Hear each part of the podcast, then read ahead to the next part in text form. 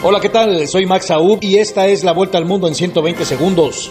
Rusia invitó hoy al personal no esencial de su embajada en Ucrania a abandonar temporalmente ese país, mientras iniciaron los ejercicios militares conjuntos de Rusia y Bielorrusia que preocupan a los países occidentales ante una eventual escalada militar.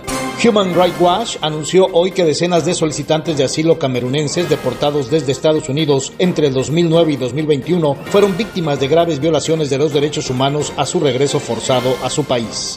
El presidente de México, Andrés Manuel López Obrador, insistió este jueves en que es partidario de hacer una pausa en las relaciones con España, aunque aclaró que no es una ruptura, sino un tiempo en el que autoridades y empresas españolas deben internalizar que ya no cabe el saqueo ni la corrupción. Al menos 20 personas murieron y otras 33 resultaron heridas después de que el autobús en el que viajaban se despeñara unos 100 metros en el departamento peruano de Libertad, al norte de ese país, según las autoridades sanitarias de la región.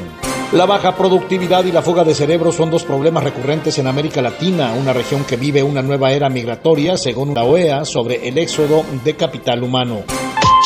¿Te aterra hablar frente a un público, ya sea en vivo, en tus redes sociales o simplemente grabar un video? Max te prepara para mandar el miedo a volar y tomar control de tus nervios. En tan solo nueve sesiones, Max te transforma. Escríbele al 786-409-8724. 786-409-8724. La variante Omicron apareció en Tonga por primera vez tras la erupción volcánica en enero, con lo que el número de casos en ese lugar de COVID-19 subió el jueves a 64, informaron las autoridades. Una mujer de El Salvador condenada a 30 años de prisión fue puesta en libertad tras pasar 10 años y 6 meses encarcelada por un presunto aborto que según varias organizaciones feministas fue en realidad una emergencia obstétrica.